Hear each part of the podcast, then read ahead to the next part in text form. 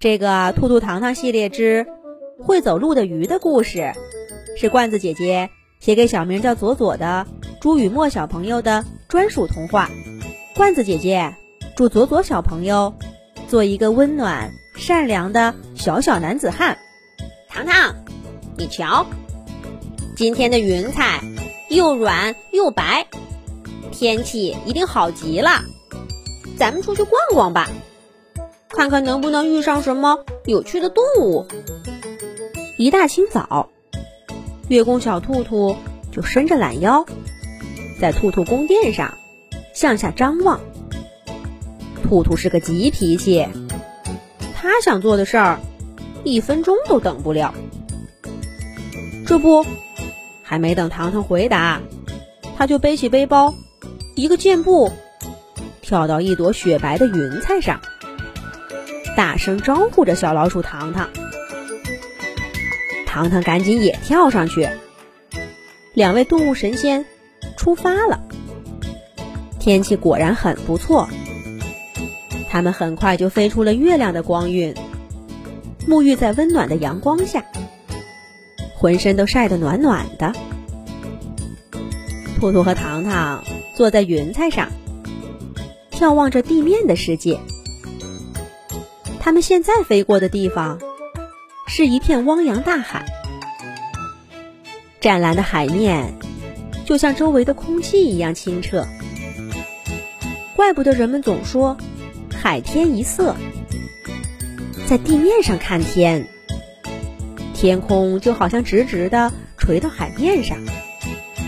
这会儿，兔兔和糖糖坐在云彩上看海，海水呀。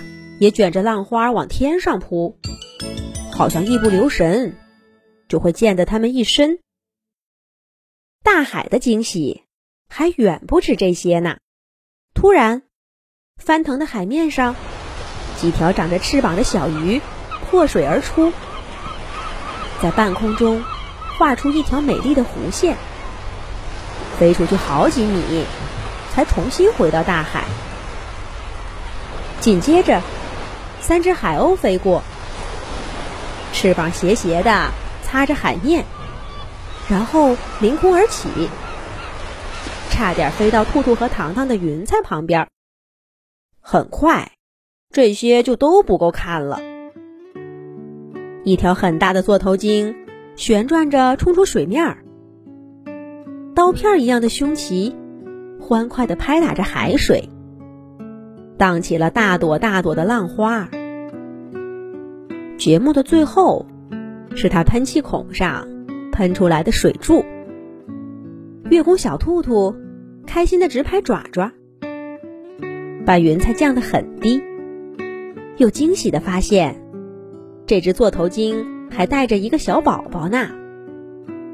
它把宝宝托在自己的背上，兔兔和糖糖就保持这个飞行距离，一路飞。一路看，海里的风景很美。不过他们俩并没有看到什么不认识的动物。越往岸边飞，海水就越清澈。两个动物神仙来到了一片软泥铺成的滩涂，这里黑乎乎、软塌塌的，乍一看去，并没有什么生机。不过，要是你仔细观察，就会发现，滩涂上的软泥时不时的蹦一下、扭一下，还鼓出些小泡泡。那是小螃蟹、小泥虫在找吃的，在玩耍呢。看来，什么样的环境都不能貌相。这个远不如大海漂亮的滩涂，其实生机勃勃。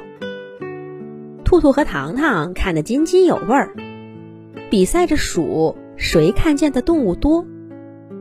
忽然，月宫小兔兔看到一条小鱼，艰难的从软泥里面钻出头，大脑袋一鼓一鼓的，看起来呼吸困难。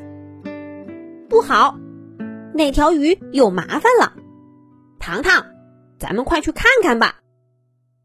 月宫小兔兔脸色一变，飞快地跳下云彩，雪白的爪爪踩进泥巴里，马上就变黑了。小老鼠糖糖紧随其后。这一下来，他们才发现，被滩涂困住的小鱼还不少呢，几乎每隔几步就能看见一条。这些小鱼看起来在这待的时间不短了，它们的身上都涂满了淤泥，跟身边的滩涂几乎同色，但还是能看出来，它们跟普通的鱼不大一样。脑袋似乎格外大了些，眼睛时而鼓出来，时而缩回皮肤里面去。最不寻常的是，它们的背鳍就像一对小翅膀，而胸鳍呢，则像两只脚。兔兔和糖糖还没见过这么奇怪的鱼，不过事态紧急，现在没工夫问他们叫什么名字。为什么长成这样？当务之急是把它们赶紧送回大海。说干就干，兔兔和糖糖施展着法术，把滩涂上的小鱼收进爪爪里，然后腾空飞向大海，把它们安全送回家。有些小鱼跳起来想说点什么。兔兔和糖糖哪有时间听？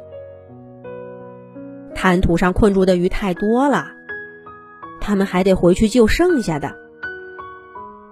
就这样，来来回回往返了不知道多少趟，两位动物神仙终于完成了任务。在滩涂上，连一条这样的鱼都看不见了。兔兔和糖糖这才松了一口气。不过也累坏了，被他们送回大海里的小鱼，远远的喊着：“兔兔糖糖，兔兔糖糖。”他们也没力气回头了，无非就是表示感谢嘛。等一会儿再听吧。不过，要是他们肯回头看看，就会发现，这些被送回去的小鱼一点都不开心，甚至都愁眉苦脸的。这是为什么呢？下一集讲。